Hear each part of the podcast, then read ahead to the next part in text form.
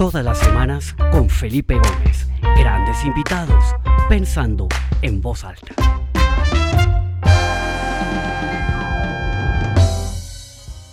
Bueno, muy buenas tardes para todos. Bienvenidos a esta nueva edición del programa Pensando en voz alta. Qué rico, otro martes. Eh, ya completamos hoy 51 martes que hemos estado acá compartiendo con diferentes personas de distintas partes del mundo su visión de lo que nos está pasando, la manera como lo han vivido. Y bueno, después del episodio de la semana pasada tan especial, donde celebramos el primer año, hicimos un resumen de, los, de las 10 conversaciones más taquilleras del año, si se pueden llamar así pues comenzamos un nuevo ciclo y con un invitado de lujo, eh, un gran amigo que desde Boston es profesor investigador en, el, en la Escuela de Negocios de Harvard, eh, Michael Chu, y bueno, está desde su casa en Boston. Michael, bienvenido a Pensando en Voz Alta. Un gran placer estar contigo, Fernando, Felipe y con toda la gente que escucha este programa. Excelente, bueno, veo muchas personas que se conectan de distintas partes del mundo, buenos amigos, eh, gente de Estados Unidos, veo desde Europa, eh, Colombia, eh, buenos amigos de hace muchos años. Luis Gallo, qué rico tenerte por acá, hace rato que no te veía. bueno, acá harta gente conocida, Mauricio Rodríguez, qué rico. Bueno, Michael, vamos a empezar como siempre comenzamos y es haciendo un resumen o, o, conocer un poquito cómo ha sido tu vivencia durante este año de la pandemia, ¿no? hemos, hemos visto todos desde que comenzó hace un año, en los momentos pico en las distintas ciudades, pero ¿cuáles serían como tus dos o tres grandes aprendizajes de este, de este primer año, de esta, de esta prueba que nos ha tocado vivir a todos?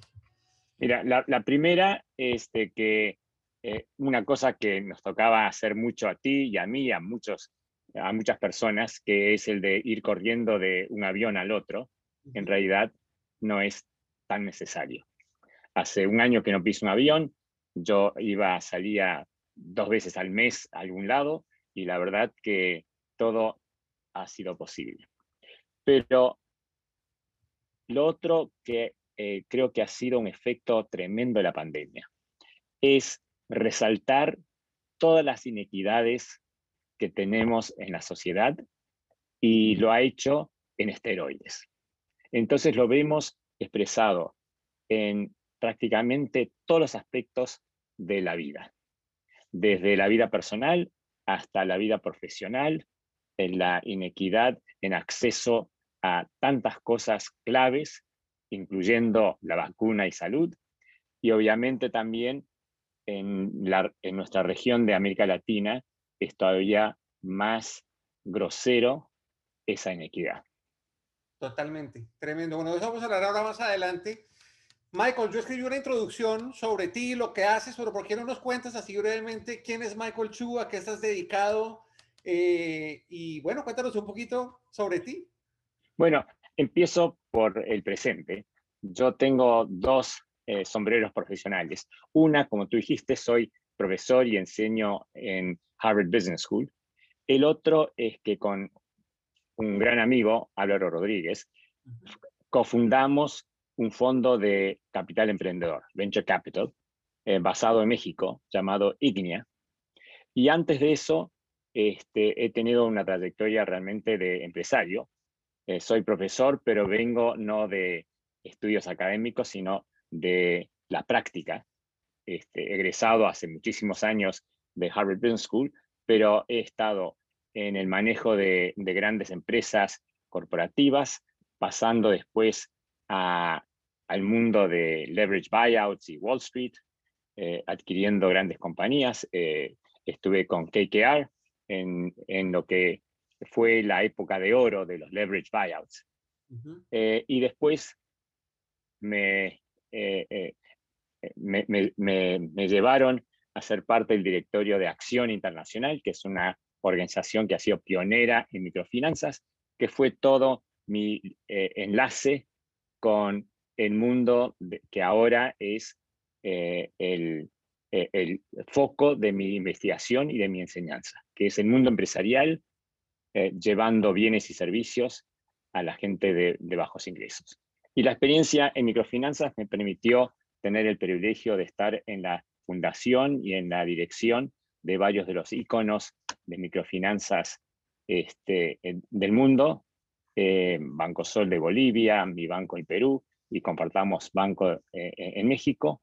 Y algo que no sabe mucha gente es que el impulso, la creación de lo que hoy es microfinanzas a nivel mundial, acceso a servicios financieros por la gente de bajos ingresos, realmente un puntal de todo ese desarrollo ha sido en nuestra misma región, América Latina.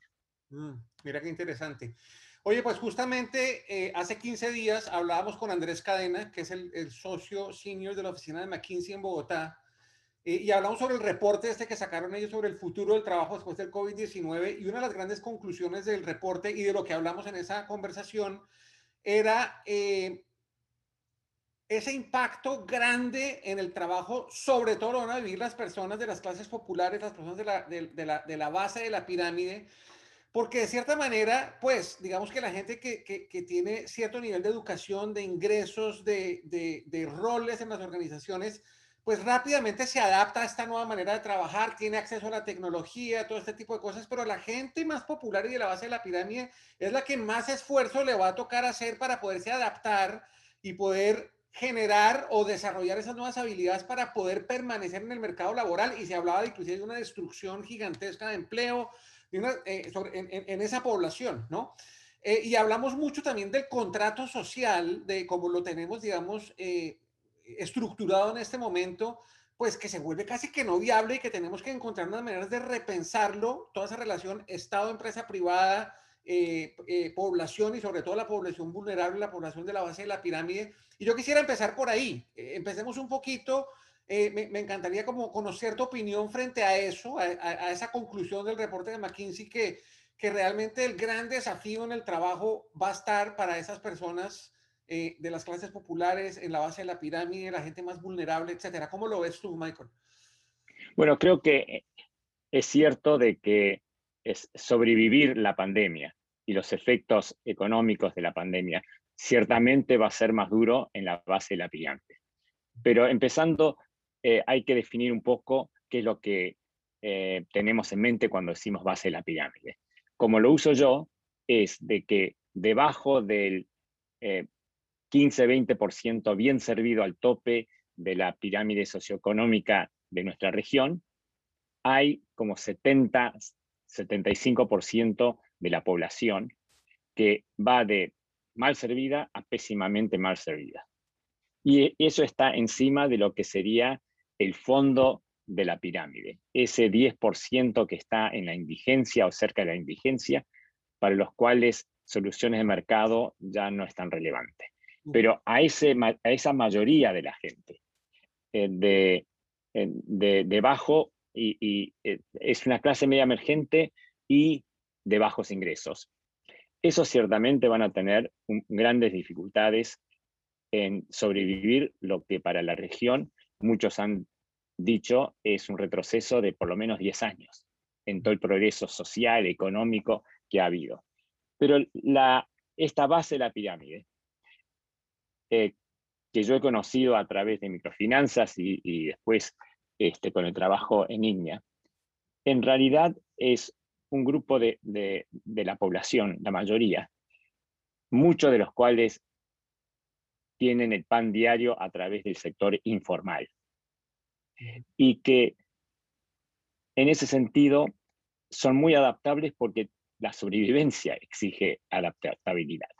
Entonces va a haber todo un grupo de, de un, un, impacto tremendamente doloroso, que es a través de las muertes de la pandemia. Y como todos sabemos, esa, la, eh, la catástrofe de salud afecta muy diferente dependiendo de, del grupo socioeconómico. Pero quitando ese gran dolor humano, ese gran costo humano, los sobrevivientes, y ya se ha visto, es, se adaptan muy rápidamente porque tienen que hacerlo para traer eh, comida todos los días. Entonces, trabajos que han surgido, gente que se ha movido de un sector a otro, gente que, por ejemplo, estaba más ligado al servicio de hotelería, cuando cierran todas esas cosas, tiene que buscar otras cosas. Entonces, este, si antes era este, eh, parte del servicio hotelero, quizás ahora esté haciendo eh, tacos en la calle. Entonces, ese sector es muy resiliente, pero sí creo que va a tener que lidiar con una pandemia que mismo en términos de salud se va a alargar. también el acceso a vacunas y todo eso le llega mucho más tarde a, ese 75% eh, que es la mayoría de, la gente. Entonces, yo, sí, va a haber mucha disrupción, pero ese sector también ha sido muy resiliente.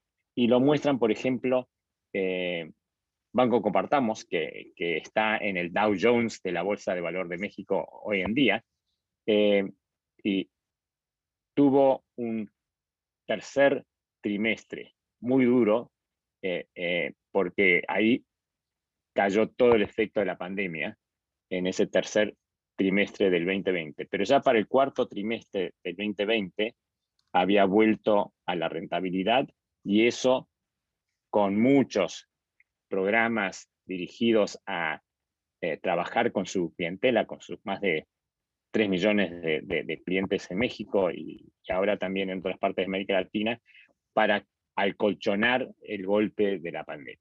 Entonces, sí, va a ser muy duro, eh, pero como siempre en todas las dificultades, recesiones, etcétera, este, es, es un grupo que sabe, tiene mucho juego de cintura porque en eso le va la sobrevivencia. Mm, qué interesante. Y yo creo que inclusive en una sociedad como América Latina, donde hay tanta, ¿no? Tanto esa, esa, ¿cómo se llama? Esa chispa, ¿no? Esa, esa, esa gana de, de, encontrarle, esa recursividad de la gente, esto se puede ver inclusive más, más eh, eh, claro, ¿no es cierto, Michael? Sí, sí, pero también hay que recordar lo que, lo que dicen de que la madre del ingenio es la necesidad. Y, y, mucha gente dice, este, eh, pero ¿por qué hay tantos microempresarios? uno va por América Latina y, va a los barrios populares y de cada dos puertas hay un negocio, de, algún modo. Y la gente dice, bueno, habrá gran espíritu emprendedor. Y la verdad es que, eh, eh, por supuesto, hay grandes emprendedores, pero yo creo que el porcentaje de grandes emprendedores no es más ni, ni, ni menos dependiendo del sector de la capa socioeconómica, sino de, de necesidad.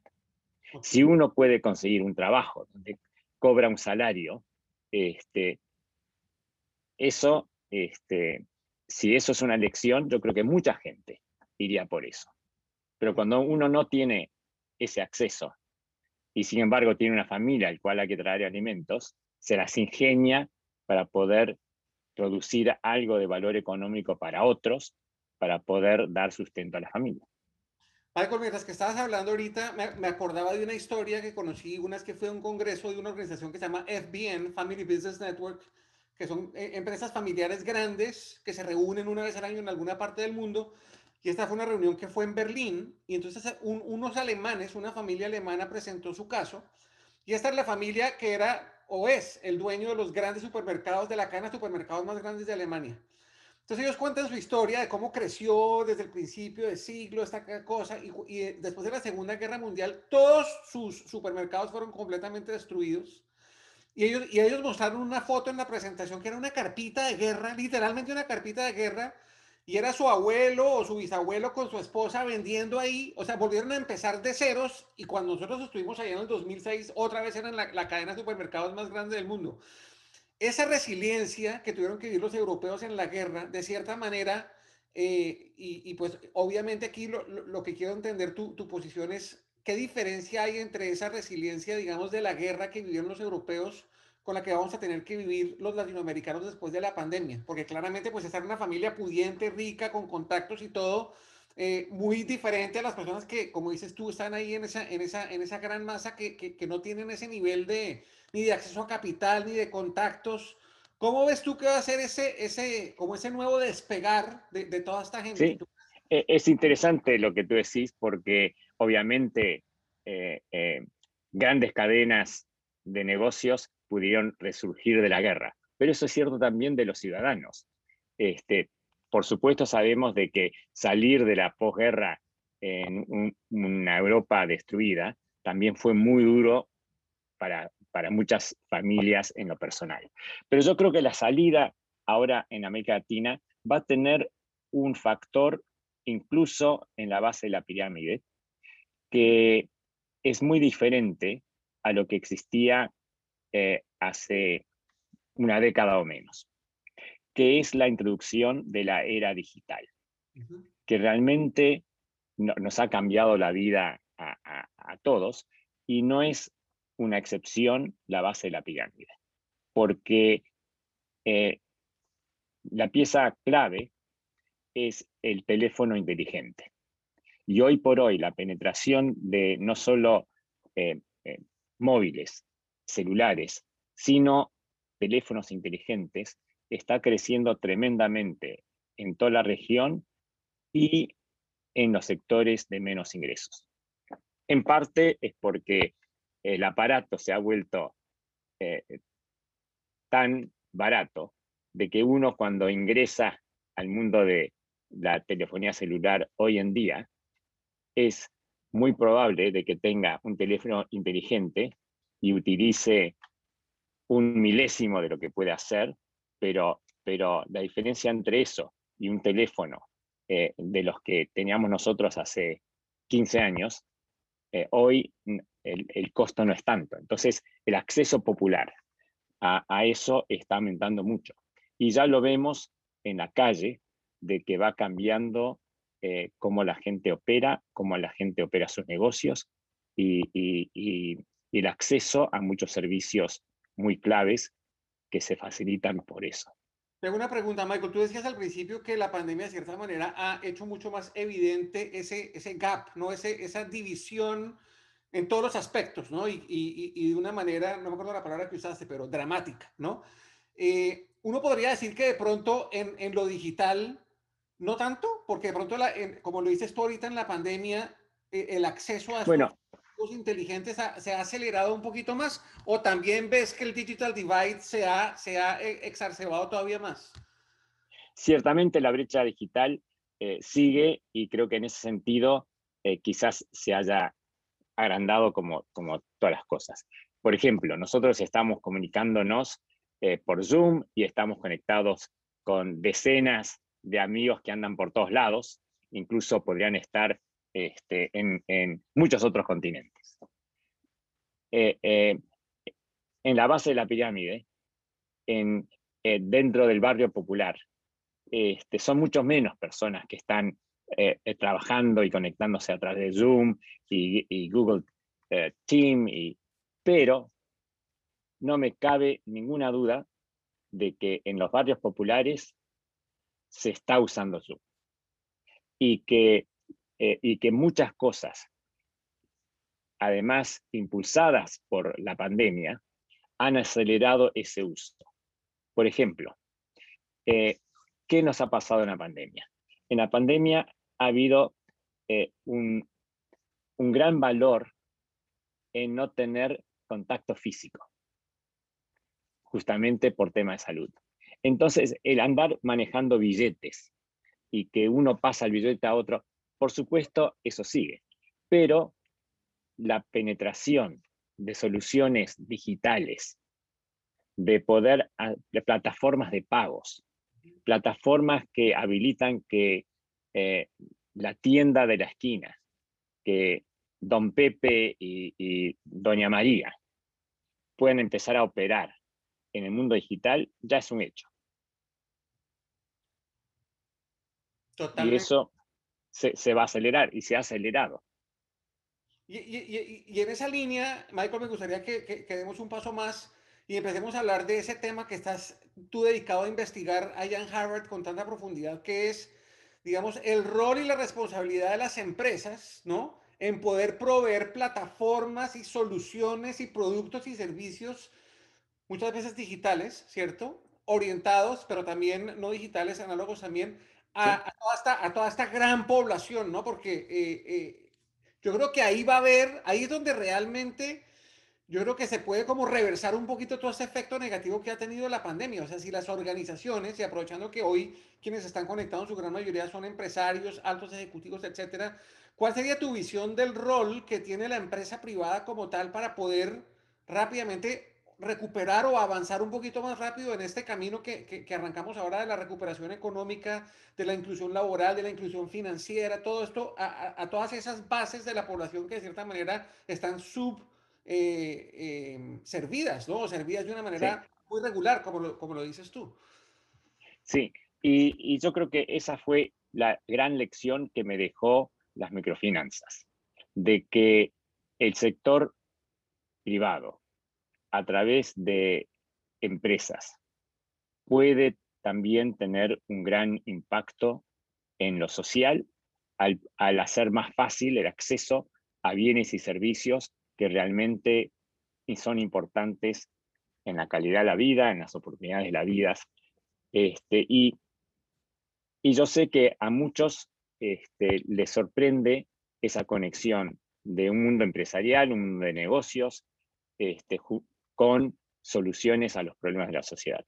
Pero creo que la manera más fácil de explicar eso es empezar eh, eh, al final, decir, ¿Cuál es la definición de éxito de una intervención social en algo que importa? Y yo creo que la definición de éxito de una intervención social eh, se basa en cuatro elementos. La primera es la eficacia, una solución que realmente puede eh, ser una respuesta al problema eh, del que estamos hablando. La segunda es accesible, ¿no? que eh, esa propuesta pueda llegar al menor costo eh, al usuario final. Y el costo no es solo el precio, el costo es todo lo alrededor de, poder eh, tener ese acceso. Por ejemplo, hay sistemas de salud donde es gratis, pero si hay que esperar siete horas para ver al doctor, eso es carísimo justamente para alguien de la base de la pirámide. Y tercero es este, eh, tener un acceso eh, eh, universal para que le pueda llegar a todas las personas que lo necesiten. Y la cuarta es urgente, porque si es algo que importa, la demora en ese acceso son generaciones perdidas. Entonces, si eso es la definición de éxito de una intervención social. Y yo lo propongo porque es la definición de éxito desde la perspectiva, no de un académico, de un político, de un sociólogo. Es la definición de éxito desde los ojos de la gente, mm. del usuario al que queremos llegar. Son eficacia, accesibilidad, acceso universal y sentido de urgencia. Esas son las cuatro cosas. perdón, sigue, sigue. Y, y lo que puede la única forma de, eh, de poder conseguir todas esas cuatro cosas en forma consistente y, eh, y en conjunta es a través de la empresa. Pero no a través de una empresa sola, sino de la formación de industrias. Y, y, eso lo sabemos todos porque creo, todo el mundo en esta conversación estoy seguro que tiene un, un teléfono inteligente. Y sabemos de que el año que viene, por lo que pagamos, vamos a tener un aparato más, más rápido, que puede bajar cosas más rápidas, que la resolución va a ser mucho mejor, que los colores van a ser mucho más lindos. Lo que no sabemos es quién nos lo va a dar. Si nos lo va a dar eh, Apple, si lo va a dar Samsung, si lo va a dar Huawei o algún otro pero sabemos de que el producto va a ser mejor, va a tener un acceso eh, eh, prácticamente universal y va a ser cada vez mejor y cada vez más barato, porque hay una industria. Y eso es lo que puede hacer la empresa privada del mundo de negocios. Puede crear una industria. Y lo que me enseñó microfinanzas es que si tú creas una industria en que el bien o el servicio tiene importancia en lo social, entonces puede tener gran escala y puede llegar a tener tal cobertura que realmente empieza a mover eh, eh, eh, el problema social.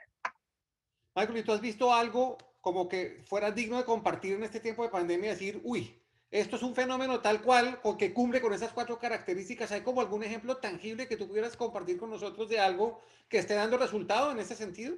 Sí, sí, y, hay muchas, ¿no? Entonces, eh, eh, mi curso eh, en el MBA de, Harvard es sobre todos estos temas. Pero algo para no ir más lejos, este, por ejemplo, en Brasil está la cadena de clínicas dentales más grande de América Latina, que se llama Sorridence, que es una propuesta que, y no estoy exagerando, trae cuidado dental world class a la base de la pirámide.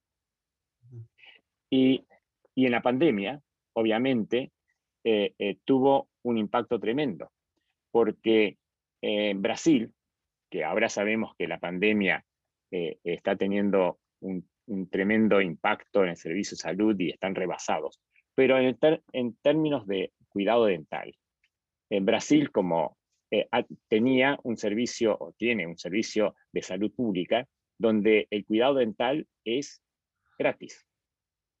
Pero entonces, por supuesto, el servicio que uno recibe no es como en un Solidens, este, la espera eh, es larga eh, eh, y, las clínicas no son tan limpias, etc. Entonces, en la pandemia, la gente empezó a tener mucha conciencia de la higiene y de qué tipo de servicios tiene y, y los, y, los instrumentos que está usando el dentista, cuán sanitizados están, etc. Entonces, hubo un vuelco muy grande a Solidence, que tiene esa característica tan especial de llevar un cuidado dental con el mejor equipo y los mejores eh, eh, instrumentos y, eh, a un precio accesible para la base de la pirámide.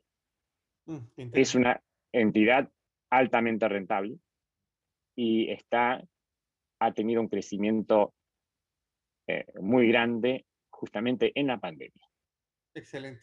Michael, una, una cosa, que hay muchas personas conectadas que, que eh, hacen parte de directorios de compañías, de juntas directivas, ¿no? Eh, y yo siempre he sido como muy crítico, sobre todo en América Latina, del rol que las juntas directivas juegan en la dirección de las empresas porque me parece que muchas veces es más visto como un privilegio que como una responsabilidad. Hace falta mucha estructura, hace, hace falta eh, que la Junta como que de verdad le suba la vara y le exija a la administración de las organizaciones cosas realmente grandes. Y yo estoy convencido, no sé, no sé tú qué piensas, de que esto que tú estás proponiendo tiene que estar en la agenda de las juntas directivas, porque al final si las juntas no piden a la administración que diseñen este tipo de productos y servicios, que replanteen sus procesos, que incorporen las tecnologías para poder servir de una manera mucho más digna y mucho más eficiente a toda esta gente, que es la gran mayoría de la gente de la población, pues al final eso nunca va a suceder. Entonces, ¿qué rol tienen las juntas directivas? ¿Qué rol tienen los directorios en, en poder encender este fósforo y darle un poco de velocidad a este tren?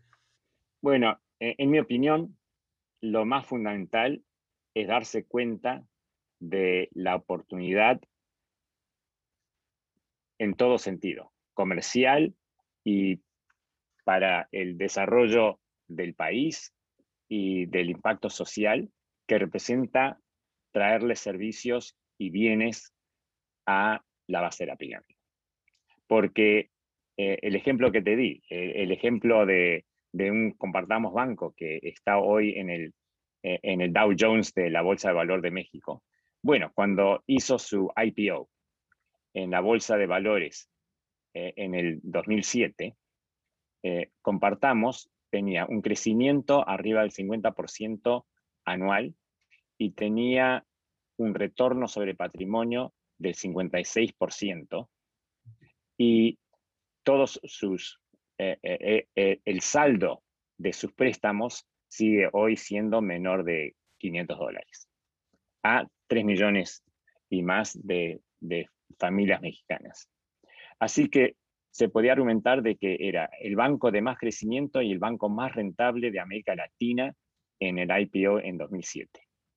Entonces, esa realización, eh, yo creo que primero, eh, como consejero de, de Juntas, y, yo también lo, soy, es decir, aquí hay un segmento que no está bien servido y que representa un potencial comercial tremendo, porque ese, esa, esa capa de clase media emergente y bajos ingresos es tan grande que la suma de sus gastos es mayor que en el 15-20% bien servido arriba, donde se concentra la competencia, donde ya está saturado, donde la gente está sobreservida.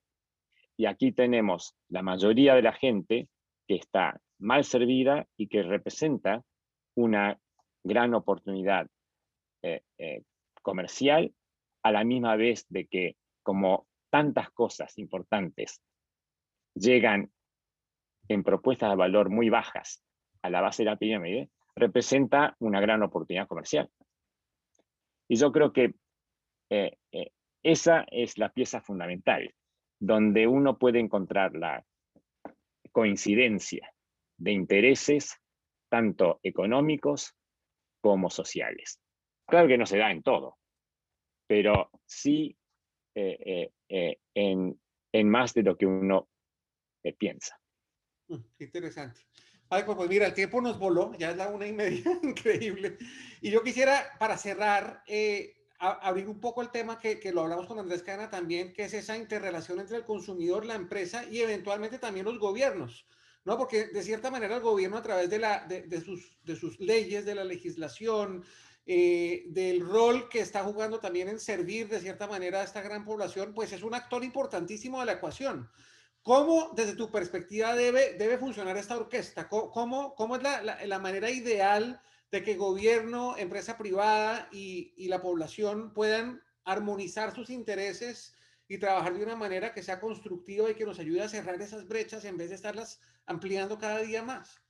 Bueno, yo creo que cada, eh, cada protagonista eh, tiene un, rol clave, pero ese rol clave es diferente por protagonista.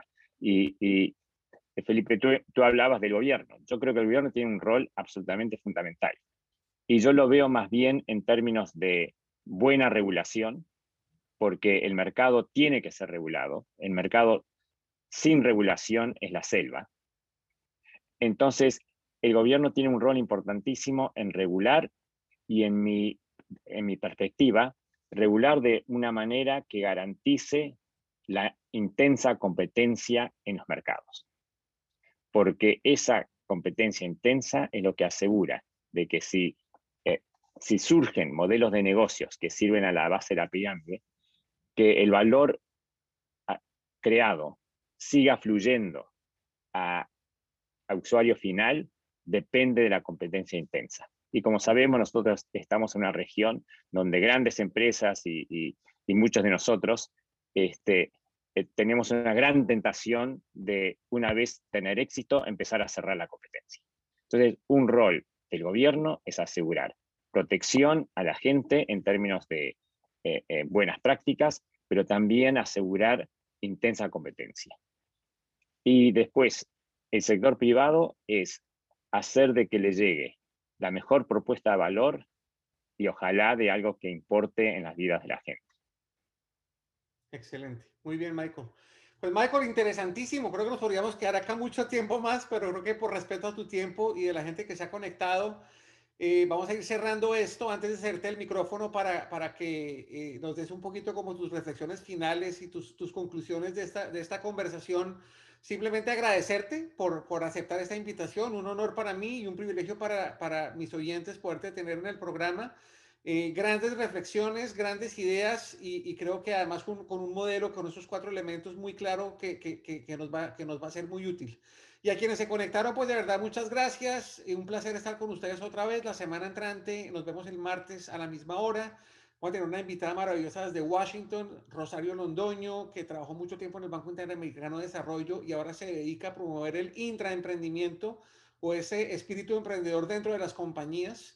A propósito de que la semana entrante es la Semana Internacional de Intraemprendimientos, vamos a hablar un poco sobre ese fenómeno y todo lo que está haciendo para poder incentivar esa mente del emprendedor dentro de las organizaciones. Entonces nos vemos la semana entrante y Michael, te doy el micrófono para que nos cuentes eh, o, cierres tus ideas y, te despidas de la gente que está acá conectada. Muchas gracias de nuevo, Michael. Eh, fue un enorme placer, Felipe, y yo creo que eh, una reflexión final es el rol complementario de tanto la empresa privada como el gobierno. y, el, gran desafío es cómo hacer que esa colaboración sea positiva y, aditiva y no antagonística. Excelente. Pues ha sido un gran placer.